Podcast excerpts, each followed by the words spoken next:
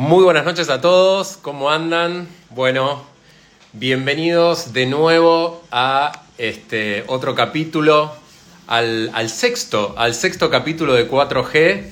Vamos a ir esperando que de a poco, como siempre, se vaya uniendo toda esta comunidad de, de personas que nos siguen. Ya voy a empezar a eh, incorporar a nuestros galenos para, para dar comienzo a este gran programa que tenemos hoy por delante. ¿Cómo los está tratando el frío? ¿Cómo están con este invierno, con esta otoño? Todavía falta un poquito para el invierno, con esta vuelta a la fase 1 que hoy vamos a estar hablando los galenos sobre esto.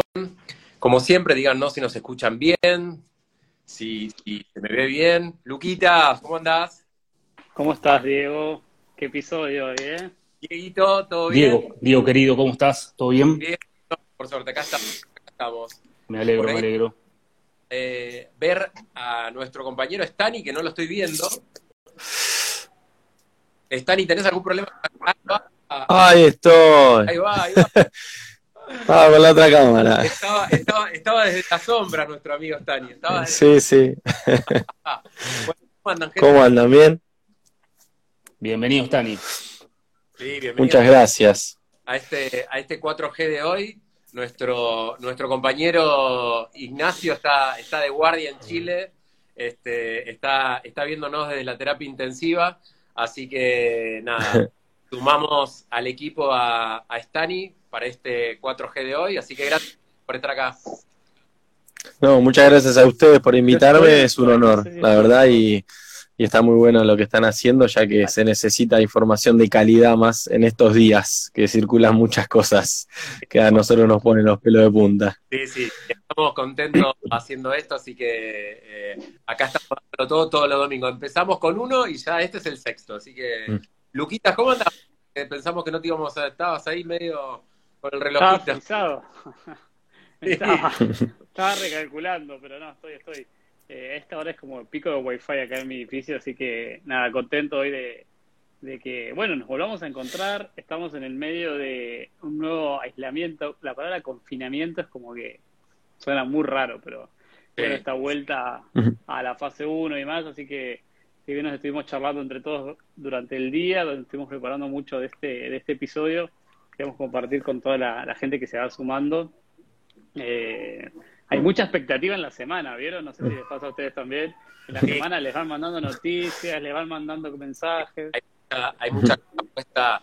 Este, es como que hay mucha gente que espera este, este domingo a las 20 horas como para venir y escuchar un poco de esa información un poco más desminuzada, un poco, explicada un poco más claro, con algunas cosas un poco más ordenadas que por ahí en el bombardeo informático y mediático de todo el tiempo, opinar, decir que a qué, este, por ahí cuesta un poco seguir el hilo y por ahí tener un, rato, un encuentro, un domingo a esta hora, 40, 50 minutos, eh, pueden aclarar las dudas, así que está bueno y la gente lo está aprovechando.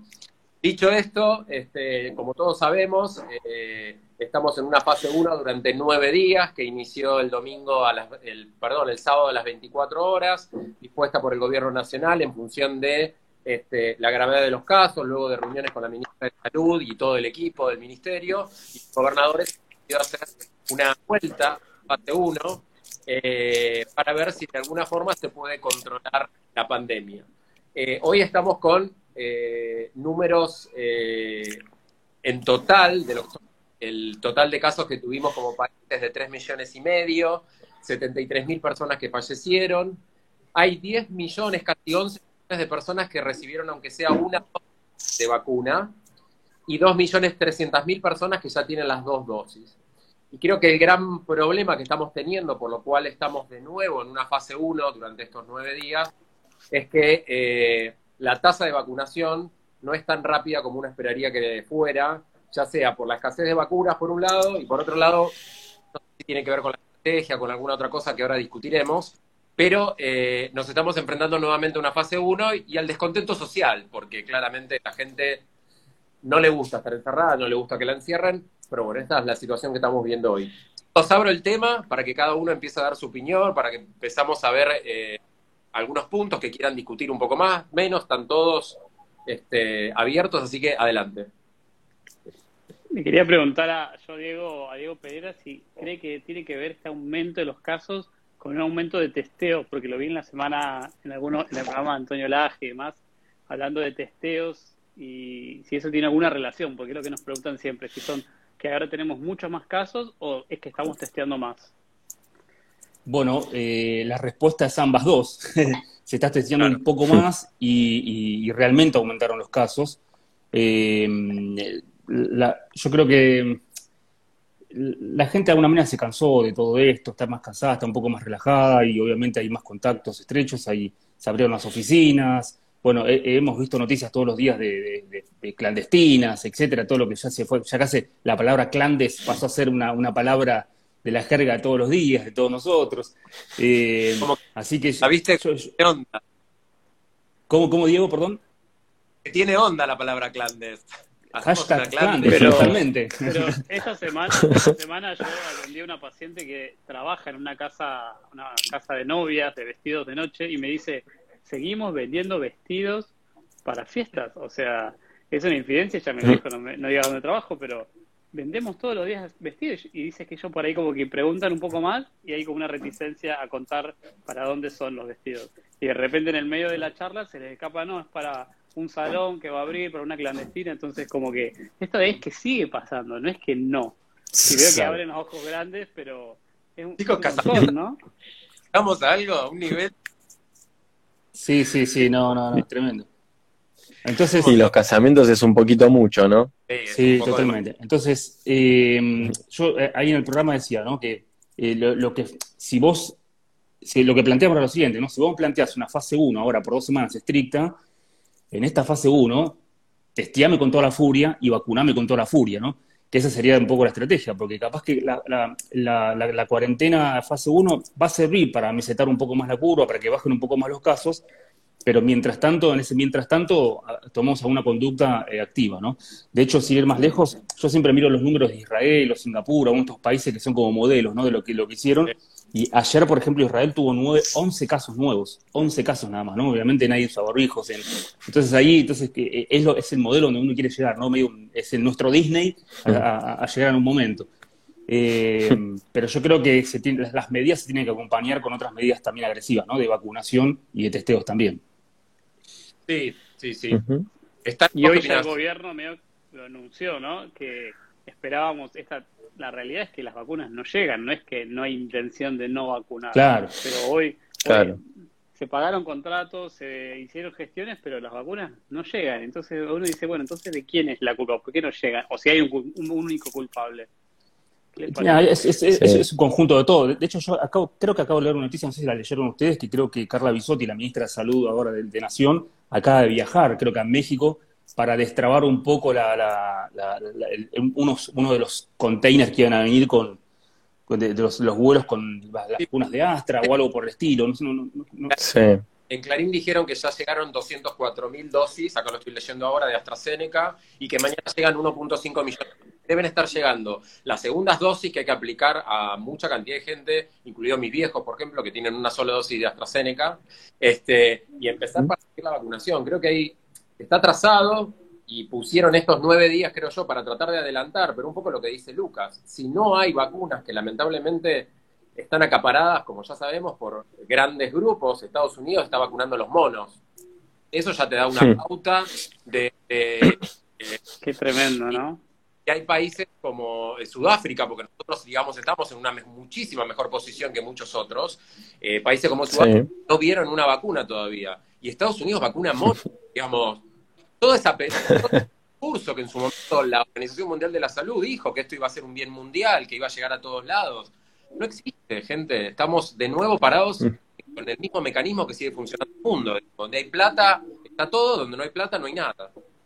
Bueno, es, eso que decís vos, Diego, es, para, para, pensar y repensar, ¿no? Para que la gente, quizás para los que no escucharon la noticia, esta semana eh, Estados Unidos en San Diego, en el zoológico San Diego, que es uno de los mm. zoológicos más grandes del mundo, eh, empezaron a vacunar con, la vacuna para COVID a, los animales, ¿no? Sobre todo los monos.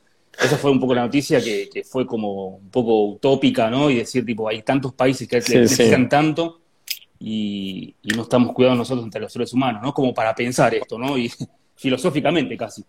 Eh, sí, esto es, es el despilfarro que, que, suele haber mucho en salud también, ¿no? Acá nosotros lo podemos ver la diferencia en el público con el privado también, ¿no? Hoy es, hoy, hoy tener una hoy tener una prepaga es un beneficio, diría yo.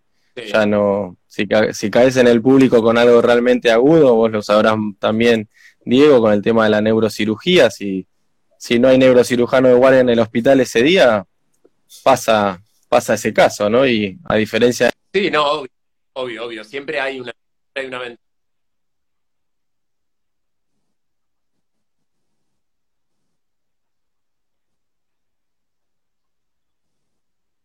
Sí,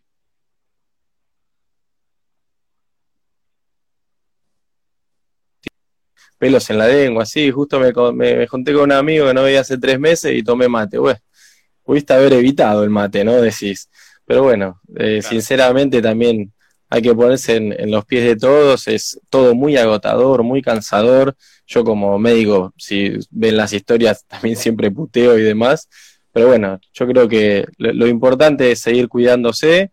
Y después el tema de las medidas, es como que los últimos dos meses fue todo medio a medias, parecería, ¿no? Porque ahora decís nueve días y podría ser un poquito más y que sea realmente estricto y que haya realmente un control para disminuir la circulación, ¿no? Porque si no hay controles y la gente sigue haciendo reuniones privadas, que es donde se vio que es donde hay más contagio, ¿no?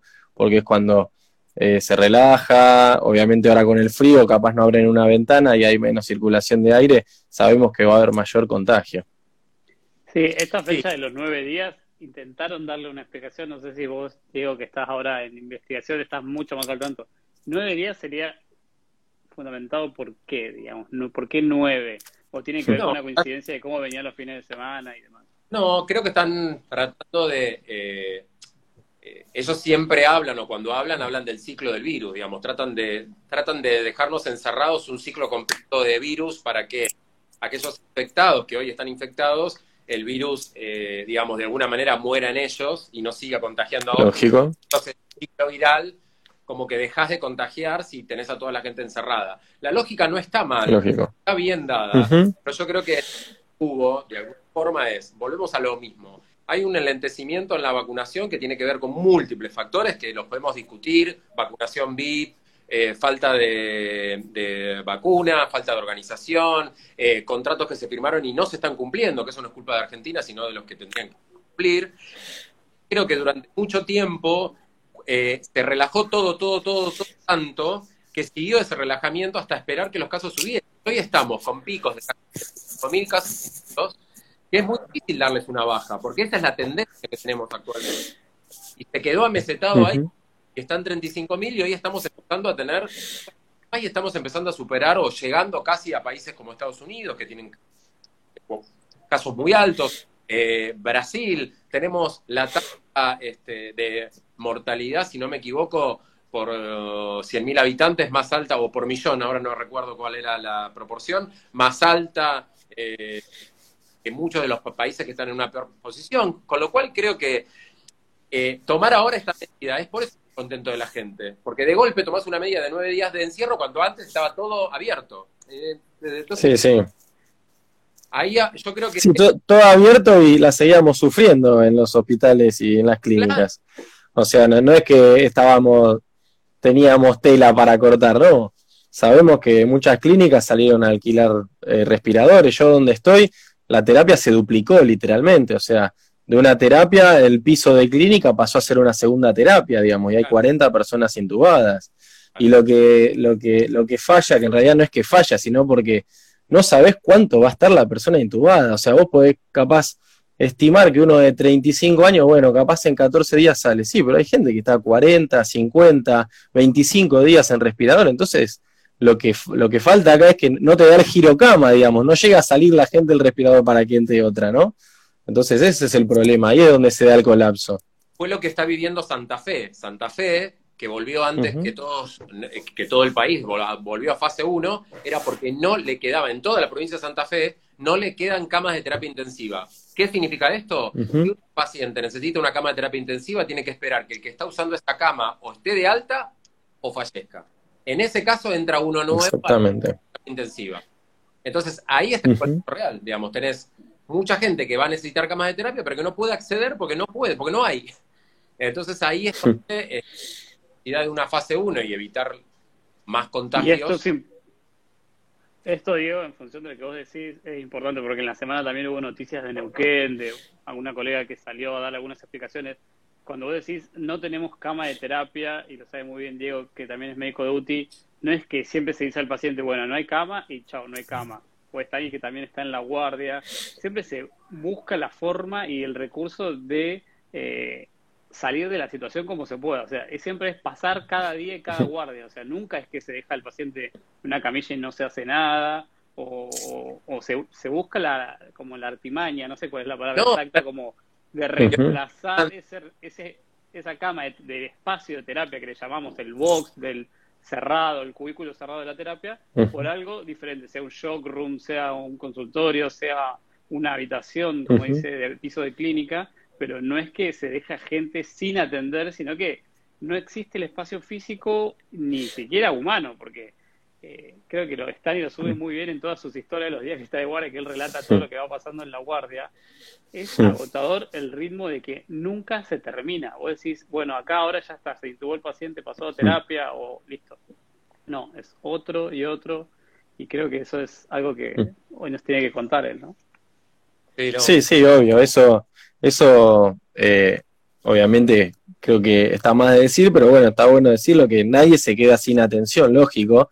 Y obviamente si no hay respirador no es que no se le hace nada, se le da oxígeno a altas dosis como hay que dárselo y, y bueno, y a esperar a ver si se consigue un respirador o si se libera una cama, ¿no? Pero ahí es, ahí es cuando uno ya se queda sin, sin herramientas, es difícil también hablar con la familia, ¿no? Por suerte, todavía donde estoy yo, todavía no pasó, o sea, siempre se consigue algún lugar, algún respirador, alguna derivación, algo sale, ¿no? Pero bueno, eh, y después, bueno, las camas siempre, capaz, yo me voy, hay días que me voy a las 12 de la noche y todos los consultorios de la guardia están ocupados con gente internada. O sea, se está usando la guardia como internación, ¿no? O sea, y, y ahora, viste, los criterios de internación ya son, si necesitas oxígeno, te quedás, si tenés neumonía y saturás bien, podés ir a casa, obviamente con pauta de alarma y seguimiento telefónico, ¿verdad?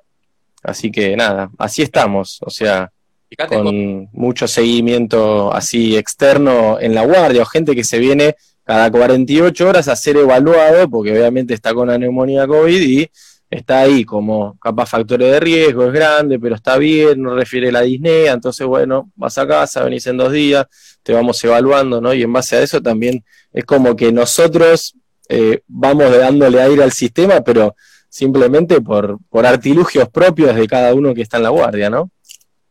Claro, claro. Sí, obviamente antes, en otro, en otro contexto, una neumonía este, por ahí se interna. Dos días, cuatro, lo que necesite hasta determinar de que el cuadro evoluciona bien, de que no hay necesidad de oxígeno. Hoy estamos viendo mucha gente en domicilio que se controlan, que se da tratamiento antibiótico, tratamiento corticoide, eh, se les pide que compren un saturómetro, que se saturen en casa. Este, Ignacio, que aconseja que ante esta ante esta pandemia que estábamos atravesando, tener un saturómetro en casa. Eh, pero claramente, digamos, no es una situación muy, eh, muy agradable para el equipo de salud tener que llevar gente a la casa, que sabemos que serían mejor controlados dentro del ámbito hospitalario, porque cualquier complicación que surja puede ser más rápida evaluada y más rápida solucionada. Pero bueno. Lógico. En estos contextos de, de emergencia sanitaria como la que estamos viviendo hoy, uno intenta hacer lo mejor posible y darle el tratamiento lo mejor posible para cada caso particular. Pero hay casos que sí o sí van a necesitar eh, ir a una guardia, sí o sí van a necesitar internación y a la, a, la terapia. Por eso la pregunta para, para acá para Stani es, ¿en qué caso vos considerás que la gente tiene que acercarse a la guardia? ¿Cuándo es decir, bueno, esto amerita ir a la guardia, tengo que ir, digamos? Ojo con lo que hace bueno, Ojo, me, están tomando examen, me están tomando examen, bueno.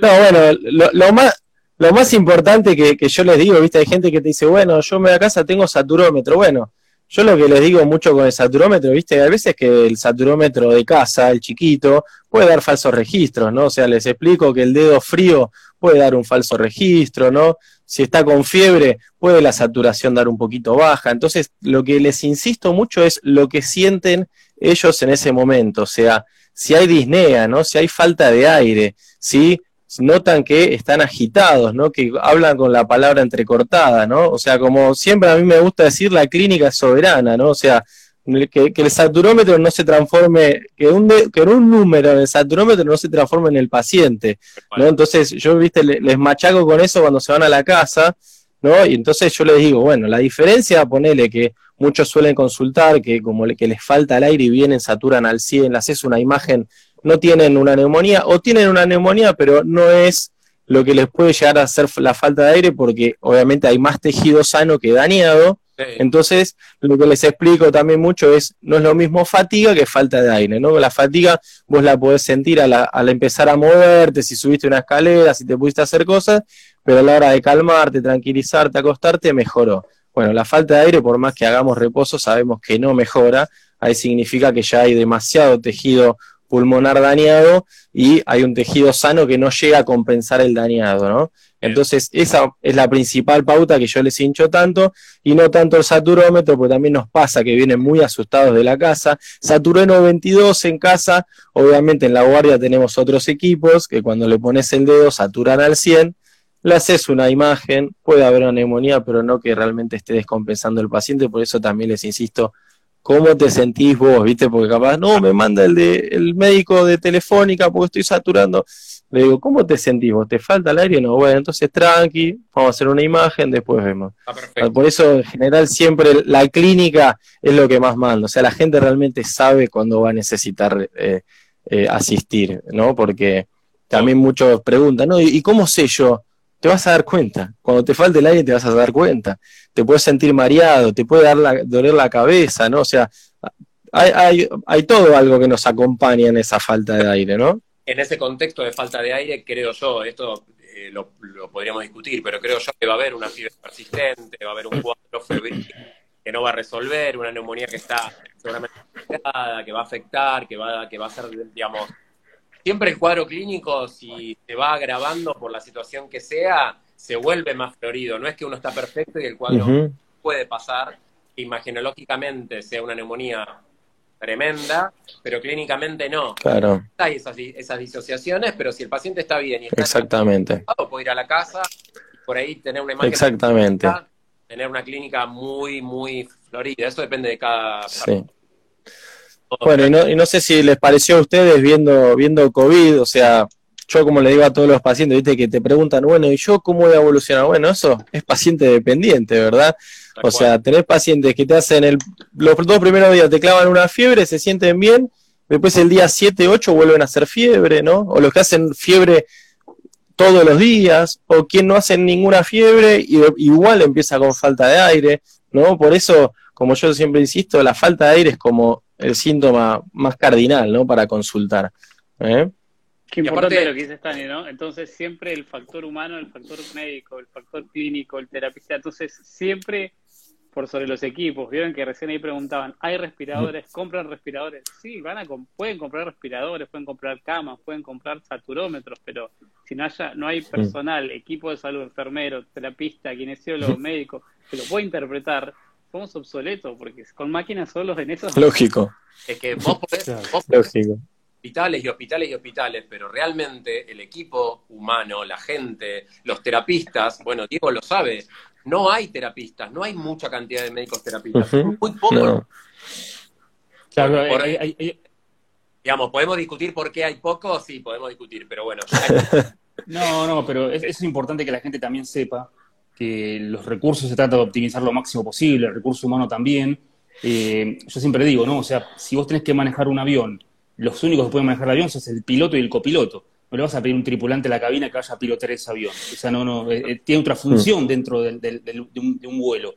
Nos mismos nosotros, ¿no? Yo, yo, no me voy a poner a operar un colon, no me voy a poner a operar un cerebro, porque lo tengo a Diego y lo tengo a Lucas acá que saben. Los respiradores capaz que con Stan, y yo lo podemos manejar, los respiradores, pero eh, hay, que estar entrenado para eso y eso también es un recurso finito, ¿no? que es el que te encuentra más allá de poner 800.000 respiradores y abrir tres hospitales nuevos y decir, tipo, ya estamos con esto. No, no, entonces hay un montón de cosas. Y una de las cosas que estaba mirando yo esta semana, yo me, enganché con la serie New Amsterdam de, Net, en Netflix, y hay un capítulo, no lo voy a spoilear, pero hay un capítulo que eh, les empieza a faltar medicamento. Y fue algo lo que me pasó este, esta semana, ¿no? Trabajando y a varios colegas míos de otras clínicas también les pasó que nosotros veníamos laburando para sedar un paciente con, por, por, ejemplo, con sedantes tipo propofol, eh, fentanilo, que está en escasez en todo el país, y ahora estamos trabajando volviendo a, usar sedantes que usábamos hace 10 años atrás, que es midazolam y morfina quizás. Entonces, eh, si bien cumplen con su misma función, una cosa es, eh, ir a Mar del Plata en un Audi y otra cosa es ir a Mar del Plata en un Fiat Palio, sin menospreciar al Fiat Palio, ¿no? Pero cumplen con la función de llevarte de un lado al otro pero uno con una comodidad y otra con otra. ¿no? Entonces estamos trabajando con ese recurso también, administrándolo lo máximo que podemos. Entonces, y este es el mensaje que queda de fondo de todo esto, es que cuidémonos, usemos el barbijo, porque el sistema está eh, al borde del colapso. Entonces, eh, ese es el mensaje. Y, además pensaba, ¿no? En todo, perdón, digo, porque te quedé carburando lo que decía Stani, que llega el paciente y lo ve saturar y demás. Le hacemos una muestra de laboratorio, le hacemos una placa de tórax, este, distintos estudios que el radiólogo o los radiólogos están todo el día sacando placa, placa. O sea, si antes sacaban, todo el día. por decirte, 400 radiografías, están sacando 1200.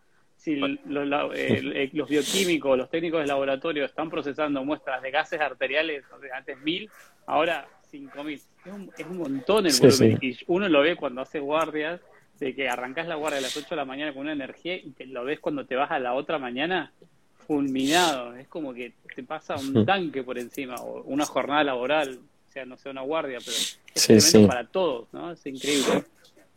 Sí, yo creo que, a ver, esto es para, eh, para darle un poco de, guerra a todo esto y arrancar a contestarle preguntas a la gente. Eh, creo que eh, estamos atravesando el peor momento de la pandemia, esto parece una frase hecha, pero creo que hoy estamos atravesando el peor momento. Estamos casi en 40.000 casos diarios, este, por momentos. Lo dije el otro día, de esos 40.000 casos diarios hay un número que más o menos 8.000 va a necesitar internación en todo el país. 8.000 personas o 6.000 personas que todos los días tienen que tener un ingreso al sistema de salud, colapsa, no hay forma, digamos, eh, por más de que seamos el primer mundo, no hay forma de soportar un ingreso tan alto de personas.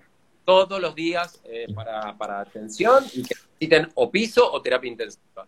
Así que yo creo que tenemos que estar en situación, saber que estamos atravesando eh, una muy complicada, que hay pocas vacunas, sí, pocas vacunas, tenemos muchos casos lamentablemente hoy las terapias intensivas están este, con personas más jóvenes eh, ingresadas, con lo cual los jóvenes son hoy los que están sufriendo más, eh, a diferencia de los adultos mayores y aquellos que tenían algunos factores de riesgo, que con la vacunación están ya más resguardados y están eh, atravesando esto de una mejor forma. Así que creo que este, hay que esperar y ver si con estos nueve días eh, estamos bien o se sumarán más días. Yo creo, mi opinión, para mí se vienen unos días más, no, no solo nueve, pero bueno, veremos qué pasa la semana. No sé ustedes qué opinan, pero creo que... Coincido con vos, Diego. Pienso lo mismo. Sí. y seguro que sí. No, no, no, va a quedar otra. Aprovecharlo esta y preguntarle si que para mí ese es otro de los grandes problemas que tiene este gobierno, digamos, dosifica todo tanto y todo lo dice a gotas. sí, sí. No, chicos, solo sí, Y la semana que viene te dice, bueno, vamos otros nueve días. Decirlo de uno. El problema es tanto, vamos a otros nueve días, pero seguramente va a haber otros nueve días más, o va a haber catorce días. La gente ya se va porque sí, sí, la, vuelve de nuevo y La incertidumbre mata, sí. La incertidumbre es agotadora. Insisto que es toda una opinión personal. Ahí podemos estar en desacuerdo, todo lo que diga, pero creo que esta cosa de la cuenta gota me parece que no sirve y que viene arrastrándose, todo lo dicen a medias, la gente sabe la cosa a medias y entonces es más nervioso la gente, ¿entendés? Está cagando de hambre, están cerrando los locales, no los vacunan, vacunan a otros que no tienen indicación, entonces es todo un caos y en ese caos estamos metidos todos nosotros, personal de salud y eh, los tienen que tener atención por nosotros. Y me parece que es todo un caos. Sí, la estrategia de comunicación claramente, claramente falla. La estrategia de comunicación, porque además lo vertiginoso de la información es que todo el tiempo se generan nuevas situaciones que entonces falla desde lo que tenemos que comunicar desde el punto de vista médico específicamente a lo logístico operativo de cada del, gobierno cada día. Entonces, la verdad que la estrategia sí, en eso coincido también que falla. Y le quería preguntar antes de que nos vayamos a las preguntas, porque el tiempo pasa volando, le quería preguntar a Stani, eh, porque él que cuenta siempre de las guardias, si cómo ve la asociación con las otras patologías no COVID como sabemos todo, no es todo COVID lo que sucede en los hospitales, sucede cuando vienen las otras patologías que son no COVID. Por ejemplo, esta semana me tocó operar pacientes con apendicitis o diverticulitis perforada que eran también COVID. ¿Y cómo vienen, cómo hacer para diferenciar cuando los cuadros vienen muy superpuestos? Bueno, ahí en, el laburo tenemos eh, un triage, ¿sí? que se encarga una, una, una, enfermera o un enfermero, que obviamente es, es, quien el, el, primero que recibe al paciente ni bien entra al sanatorio, y obviamente interroga más que nada en caso de, presentar síntomas de sospecha COVID. Así que nosotros medio que ya cuando agarramos al paciente ya tenemos como una grilla que está marcado los síntomas que viene, que trae, entonces más o menos ya sabemos, ¿no?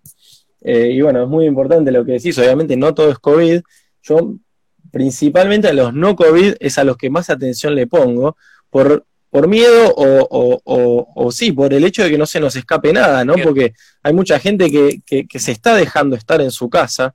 El año pasado nos pasó mucho en las guardias de recibir ACV evolucionados, infartos evolucionados, por ese miedo al COVID, cuando, nada, a ver, ante una emergencia, ante una urgencia hay que consultar igual, ponemos barbijo, careta, nos lavamos las manos, evitamos, eh, o sea, pegarnos a, a otros pacientes en la sala de espera, mantenemos la distancia, eh, obviamente disminuimos el riesgo, así que en caso de emergencias hay que consultar igual. Eso pasó mucho el año pasado en la guardia, en otra guardia donde estaba. Caía todo evolucionado, ya sin, ya sin mucho por hacer, ¿no? O sea, ya ve que sabemos que va a quedar la secuela y, bueno, ver qué onda la rehabilitación o, infartos también, que ya venían con tres, cuatro días de evolución y, bueno, en ese momento sabemos que eh, la atención tiene que ser inmediata, ¿no? Porque un, un ACV, un infarto, bueno, Diego sabrá más, Em, tiene que ser atendido dentro de la hora de, de, síntomas, de la hora de dolor de pecho, ¿verdad? Que es cuando, cuando mejor responde la terapia, eh, la, ¿cómo se llama? Los cateterismos, sobre todo, ¿no? Así que bueno, eh, mensaje para quien no tenga síntomas COVID, pero tenga síntomas graves, ¿sí? ya sea ACV, dolores de pecho, sí, obviamente dolores abdominales, que pueden ser apendicitis, verticulitis, bueno, yo principalmente en la guardia les doy mucha atención, mucha atención. Eh, de hecho, bueno, obviamente se siguen viendo, la última semana interné una diverticulitis, una apendicitis también, que bueno, en ese caso, obviamente a la hora de diagnosticar ya se pasa directamente al especialista y yo sigo con otro paciente, ¿verdad? Porque a la hora de, hacer clínica es diagnosticar, pasas al especialista y te olvidas, ¿no? Y seguís con el que sigue.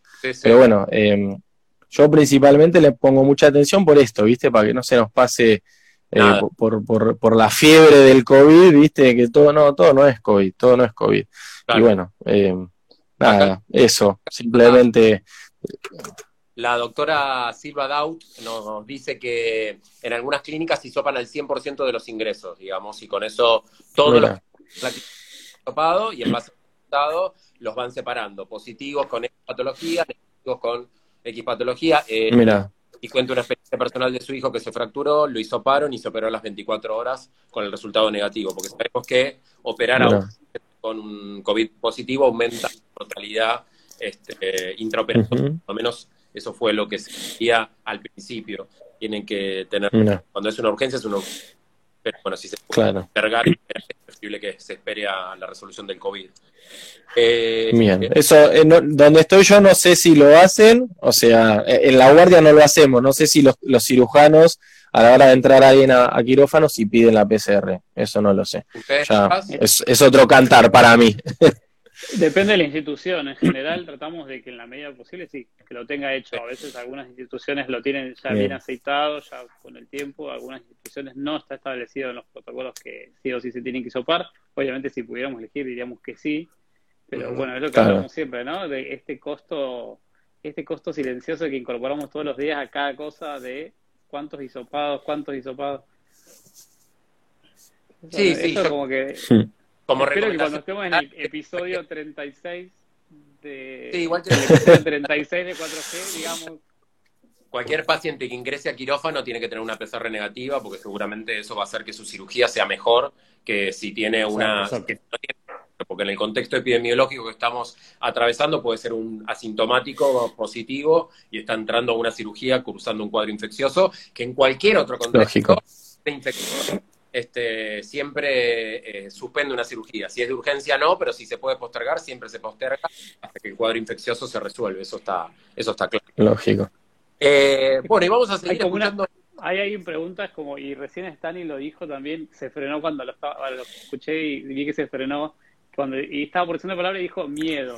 Vieron que a veces se siente como que desde el lado médico, desde el lado no médico, siempre es como, el miedo es como un, una emoción o un síntoma que, que se atraviesa, ¿no? Como médico, en, y dijo, dijo Stanley, a veces hago por Miedo, sí, porque hacemos una medicina defensiva, porque queremos que no se nos escape nada. Entonces, no está como, no me parece mal que como profesional digamos, sí, hacemos cosas porque no queremos que falle nada. ¿Y qué pasa cuando, viste, a veces el miedo, no sé, algún día podemos incorporar a alguien de salud mental que nos explique por qué es tanto, tan, tan importante eso del miedo? Y recién una paciente, alguien de ahí del, público decía, eh, no voy a la guardia por miedo como que el miedo siempre, siempre ahí. Bueno, el miedo, el miedo muchas veces paraliza, el miedo hace que no tomemos conductas que tenemos adecuadas. Yo siempre lo que digo es que cuando hay miedo, nos frenemos un segundo, cuáles serían las consecuencias de no ir a atenderse si uno tiene un dolor, un dolor de pecho, una mano que no puede mover, eh, pérdida repentina de la visión que de golpe volvió, digamos, estoy hablando de, un, de cuadros pueden ser potencialmente graves, ¿no? Como puede ser un parto de miocardio o un ACV, que fueron los que que llegaron de forma tardía a la consulta el año pasado. Podemos discutir otras causas, pueden ser el motivo de por qué no, no, se acercaron, o hubo menos cantidad, pero si tenés síntomas, tenés... La gran mayoría de los públicos operados están pisados, los febriles entran por un lado, los que no entran por otro, raro de que te cruces, Así que vas a estar seguro y vas a estar mucho más seguro si te atendés, consultás, que si no atendés y te quedas en tu casa. Esto está es, sí, ahí pone, pone, estamos, eh, los hospitales no, no contagian, no tengan miedo, las guardias no contagian. Bueno, pasa, tal cual. De situaciones, el otro día eh, lo viví cercano con, con una persona que estaba conociendo a una médica y que le daba cosa estar con esa médica porque la médica laburaba hisopando gente en una búsqueda. Eso es una pavada, pero a, ese nivel llega, digamos, de que esa persona no se podía relacionar o, le costaba relacionar con otras personas porque le tenían miedo de que ella trabajando donde trabajaba podía contar. digo, parece una pavada, pero eso Pero la conocemos, ¿eh? esa historia la hemos escuchado y vivido varios, bueno, Sí, lo más, lo más gracioso es que después van a compartir mate en una reunión esas personas que dicen, ¿no? Y, y, no se quieren ver con una persona que a la hora de trabajar se cuida al 100%, porque nos cubrimos el pelo a los pies, usamos barbijo de... Tres, eh, como es número 95, o sea, estamos más protegidos que cualquiera en una reunión. A lo cual yo agarré y le dije, mira, la excusa que estás metiendo es paupérrima, lo que te pasa por otra cosa, me dice, sí, creo que tenés razón, entonces le hice que vaya y razón, así que bueno, nada, cumplí con mi, con mi labor, este, igual la persona que me... Excelente. Eh, nada, es muy buena persona y nada, se equivocó, pero puede pasar que, que, que en esa situación. Así que bueno, nada, sí, sí. ahí Diego soy del área de la psicología y estamos viendo muchas patologías agravadas por efectos de la pandemia en adultos y en niños pequeños que antes no veíamos. Y lo, lo vi en historias también que siempre sube Berlín y Roma Stani y cómo lo ven los chicos. El que tiene, es un papá médico, que nos fue. sí.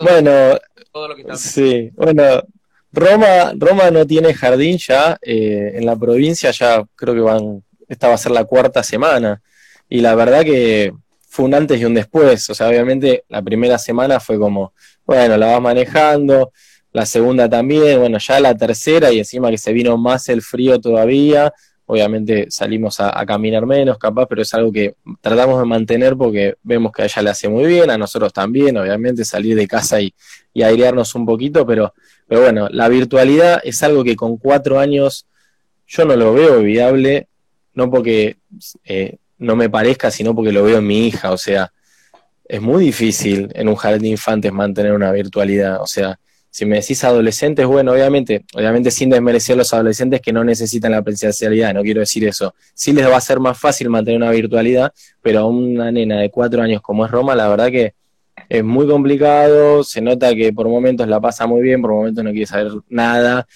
En general, la verdad que respetamos mucho su decisión. Eh, Roma, en un ratito tenés Zoom, ¿qué quieres hacer? No, hoy no, papi. Bueno, listo, su no es, es palabra sagrada, es no. Se respeta su decisión, estamos viendo una situación eh, bastante peculiar, ¿no? Para no decir otra palabra. Eh, que bueno, nada, no, nos queda acompañarla y nada, respetar estás viviendo una situación como familia que es complicada y está bueno que cada uno al otro, por más de que tenga cuatro años Roma, en este contexto de estar encerrado, vos, tu mujer, tu nena y tu nene, respetar lo que cada uno quiere y está, me parece positivo. Va a haber gente que por ahí no está de acuerdo, pero me parece que está buenísimo respetar que si la nena de cuatro años dice hoy no quiero, está perfecto que no quiera. Claro. lógico, lógico, por eso, por, eso optamos, claro, por eso optamos por eso, porque, viste, no. Convengamos que ya por suerte la crianza salió de, esa idea de adultocentrismo, ¿no? Que se hace lo que el adulto quiere, ¿no? O sea, hay que escuchar a los chicos, ellos pueden decir sus deseos, lo que quieren hacer, y, obviamente lo que es pueda ser dialogable o, ver de negociar se tiene que hacer, pero bueno, en este caso la verdad que optamos por, en general sabemos a qué Zoom va a querer, porque depende de la maestra, del maestro, depende de la actividad, gimnasia le gusta mucho, hay otra actividad que no le gusta tanto, le decimos, mira, ahora tenés, no lo vamos a decir, pero bueno, ahora tenés esto, no, no, eso no, papá, bueno, listo.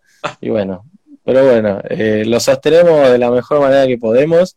Eh, y, bueno, hoy, hoy, hoy el contexto no da, creo que para que vaya, para que salga nadie a ningún lado. O sea, también si se pueden reducir eh, todas las actividades laborales a, a, a, jornada home office, se debería hacer ya se, ah, ya se tuvo que haber hecho hace tres semanas, junto con el colegio, pero bueno. Obvio. Ese es otro, otro cantar. Ahí la, ahí la, la doctora Plavnik, a la cual le mandamos un beso, dermatóloga pediátrica, que la queremos mucho, este compañera de momento.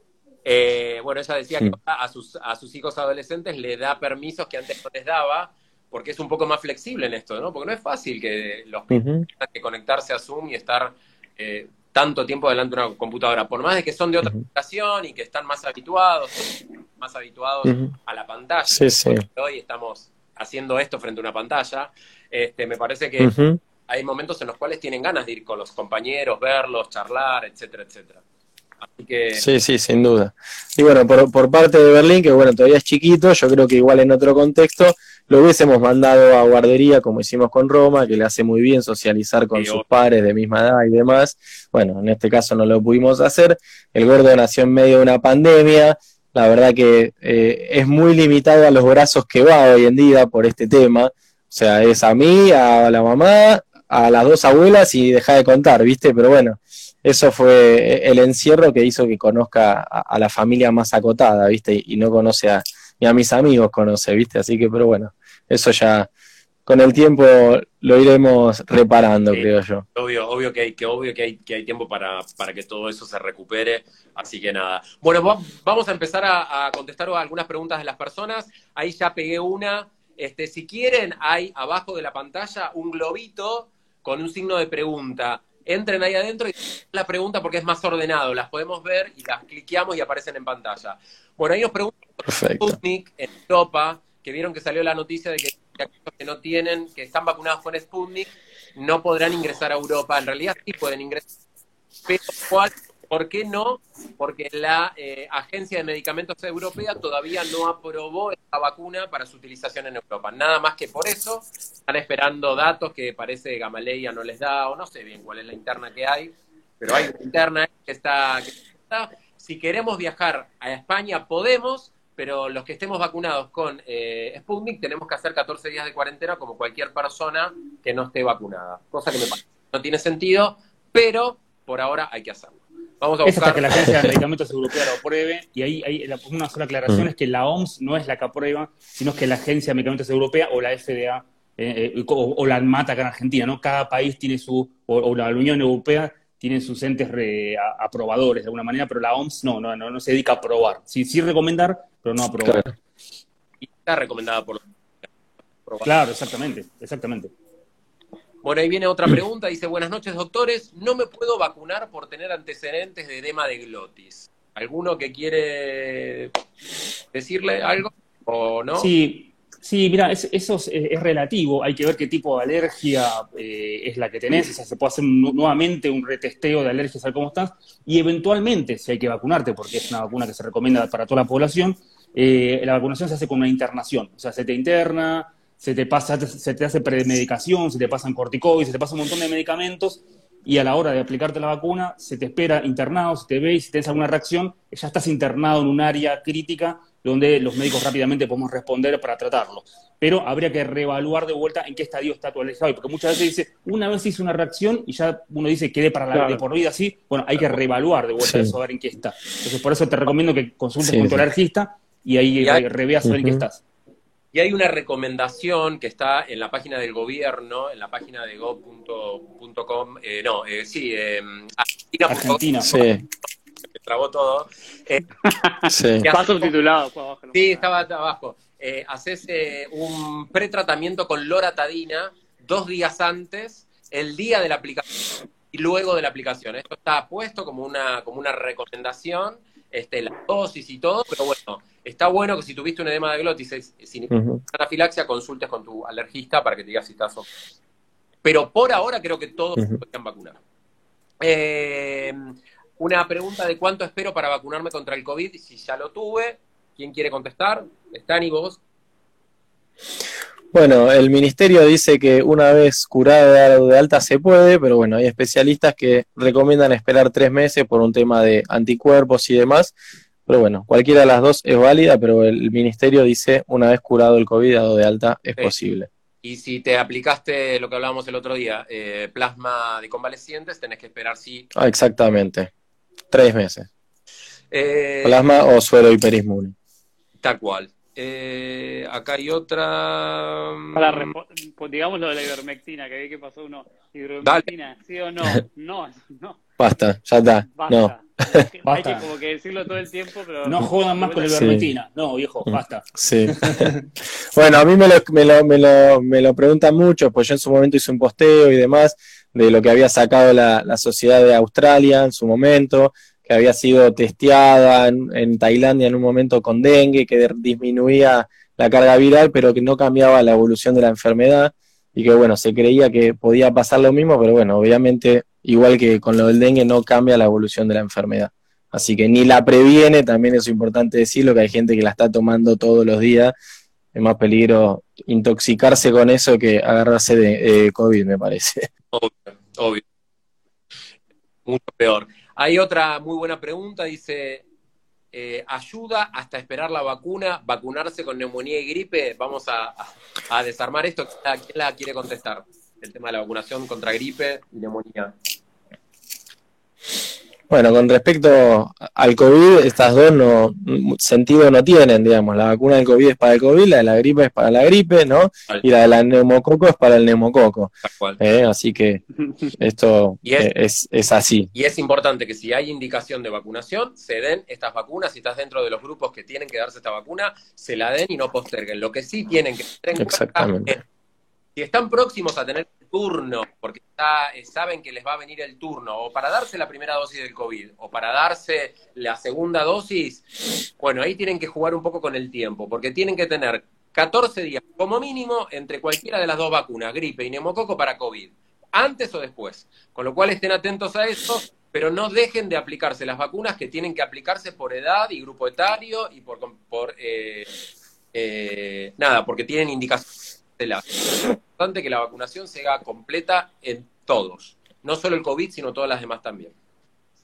Exactamente. Digamos, el tema es que a veces por la gente le avisan por primero que tienen que entrar la Sí, un día antes. Eh, el día antes, vos el mismo día la llaman, por ejemplo, en el caso de mi viejo les avisaron sobre la fecha, digamos. Entonces era como muy difícil intentar programar, pero bueno, entiendo que es, Lo, que, lo que tenemos y como siempre hacer artilugios. No, igual yo creo Sí. que vos te diste la vacuna contra eh, la gripe o la neumonía y te llaman para vacunarte, lo que tenés que hacer es ir hasta el lugar y decirle que te esperen una semana más, que esa vacuna te va a esperar una semana más. Ellos pueden postergar, digamos, no es que no te van a dejar sin la vacuna y te van a decir que vuelvas. Yo creo que si vas y lo hablas, podés tener la suerte de que la semana que sigue, ponerle a la otra semana, ya tengas eh, tu vacuna. Eh, en Bahía Blanca, por ejemplo, le pasó a la madre de una amiga que ha aplicado la de la, la de la gripe, le llegó la segunda dosis, fue, habló y la esperó una semana más para aplicarse y llegó y su dosis estaba. Está bien que era una dosis 2, que bueno, era para eso. Pero bueno. Claro. Eh, otra, otra pregunta. Personas vacunadas con dos dosis de Sputnik que se analizó anticuerpos y no generó. ¿Es posible? ¿Es posible que no generemos anticuerpos ante dos dosis de vacuna? Generó y después esas, esos anticuerpos desaparecieron. ¿Ustedes qué creen? Todo es posible en medicina, como les digo a todos. No, Aldo, La- hay un dato importante que Ignacio lo, lo publicó una vez en, un, en, en, en- en historias, y creo que están las destacadas, eh, Dr. Grammer, nuestro amigo que hoy está de guardia, que nos está viendo, eh, donde dice que no gastemos platas en hacer anticuerpos, porque a veces podemos no tener anticuerpos post vacunación, pero tener Sí, inmunidad igual. Porque una cosa son los anticuerpos totales que podemos tener y otra cosa son los anticuerpos neutralizados. Ujú. Hay mucha variedad, todo esto se desglosa. Pero podemos no tener anticuerpos y estar cubiertos y tener inmunidad. Entonces, ojo, porque no es tan lineal, ¿no? Claro, claro. Sí, que excelente, pasa- Diego. Ahí lo que Sí. pasa es que todo el mundo se obsesiona por me vacuno, espero un ratito y me voy a hacer el- el- los anticuerpos, ¿no? Eso que, que no se genere eso en la jerga porque están gastando dinero en vano eh, y es tal cual como barato. tal cual, tal cual. Y es Mucho como decía dinero. Diego recién, ¿no? Uno puede tener inmunidad celular y no anticuerpos, o sea que igualmente va a estar protegido, o sea que no es la forma de medirse a ver si estoy eh, eh, protegido o no, ¿no? O sea, tiene- tiene- la, la- la idea es vacunarse y cuidarse y seguir cuidándose. Sí, sí, eso, eso es muy importante. eh, pero bueno, hay, hay todo un marketing atrás de todo esto, colegas, y hay alguien que se está llenando los bolsillos, así que, También. pero bueno, yo le digo lo mismo que ustedes, nada anticuerpos, lo tuviste, tenés que seguir cuidando igual, te vacunaste, tenés que seguir cuidando igual, y, y, y, y a, a mí se me ponen los pelos de punta cuando hablen de anticuerpos, cualquier persona en la tele que habla de anticuerpos, cuando sabemos que la inmunología humana es una de las materias que más creció exponencialmente en los últimos años. Sí. Yo me acuerdo cuando me recibí, un amigo hizo así, me dio todos sus libros, él se acababa de recibir. Yo entré a, a los tres años, entré a la, a la materia de inmunología que ya no estaba dentro de microbiología, era una materia propia. Y pasó de ser un cuadernillo de 80 páginas a ser un manual de 400. Y hoy yo creo que debe tener 1500. O sea, sabemos que es una materia que está en expansión, que es impresionante, y reducir todo, anticuerpos y anticuerpos no, es como que me, me eriza la piel, ¿viste? Me pongo nervioso. Sí, Sí, ahí, lo dice Laura, nadie se dosa anti, anticuerpos antineumococo, antigripal, an- anti-H1N1, nadie se lo hace. Entonces, calmemos Tal cual. de vuelta, miedo, ansiedad. Ya creo que el programa que Y también sabemos que también sabemos que hay un porcentaje mínimo que no es, no respondedor, ¿no? Que eso también pasa con la hepatitis B, ¿no? no, digamos, ahí. Eso pasa. ¿eh? Yo soy no respondedor para la hepatitis B, por ejemplo. Me Mirá. hice tres esquemas y sí.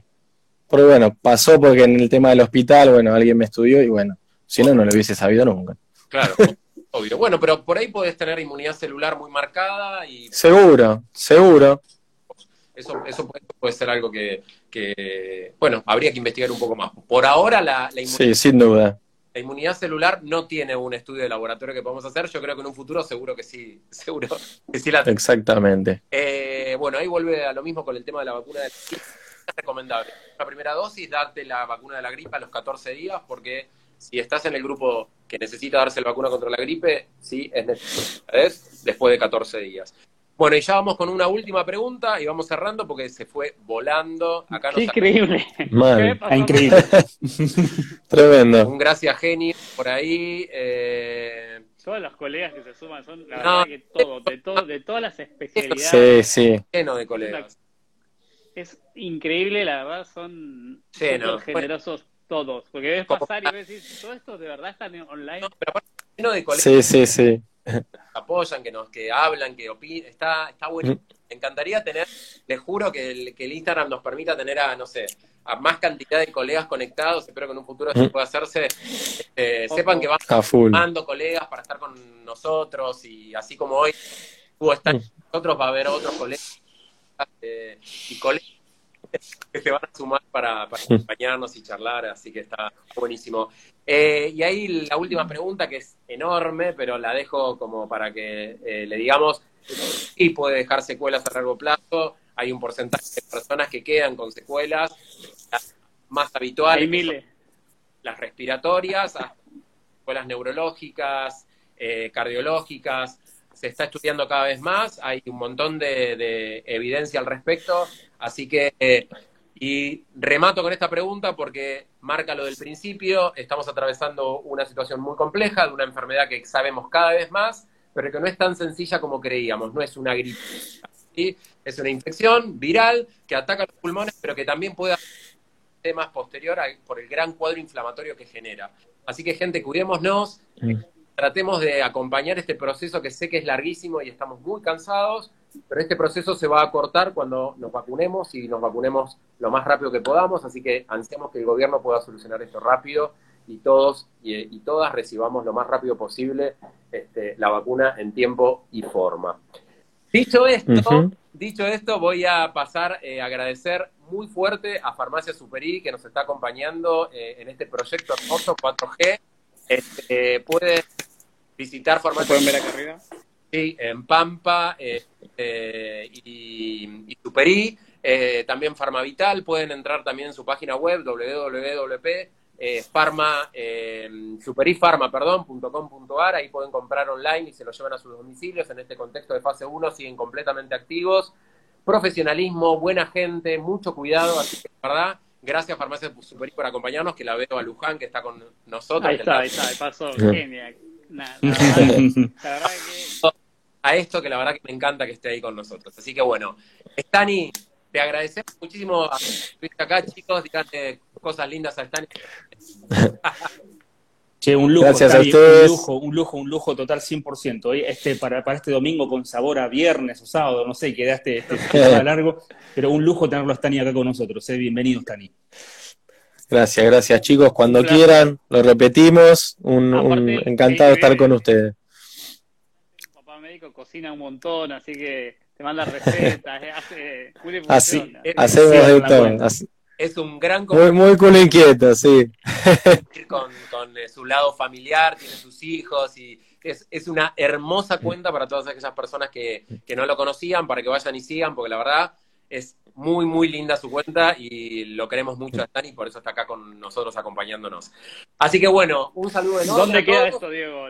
Te lo pregunto siempre, pero ¿dónde queda? ¿Dónde queda guardado y qué pasa en la este, semana? Este capítulo de hoy queda guardado como todos los capítulos de cuenta de Instagram y saben que a partir de hoy a la noche o mañana a la mañana ya esto lo pueden encontrar en Spotify, en Cuatro Galenos eh, en Spotify, para aquellas personas que no les gusta vernos porque no les parecemos tan lindos, pueden escuchar mucho más interesante este, eh, bueno, nada, listo. Terminamos acá. A todos por acompañarnos. Lucas, Diego, Stani, a Ignacio que nos está viendo desde Chile. Hasta el próximo domingo a las 20 horas en otro 4G. Gracias, chau. Un placer. Buena semana. Chao, chao, nos vemos.